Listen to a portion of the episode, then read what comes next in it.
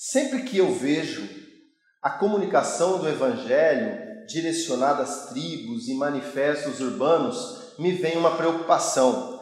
A mente fechada e bitolada das pessoas na hora de comunicar o Evangelho. E eu queria te fazer um convite. Você pegar as suas limitações daquilo que você chama de a sua abertura da forma que você pensa e você abrir ela ao limite da sua visão periférica, que foi um presente que Deus lhe deu. Então você vê as, suas, as outras culturas é, no seu manifesto, não vai dificultar a forma em que você vê o Evangelho, mas vai facilitar na forma de você comunicá-lo. Com a sua visão aberta, você não vai precisar ficar preocupado naquilo que desagrada a Deus. Ao contrário, você vai conseguir ensinar as pessoas uma forma de agradá-lo.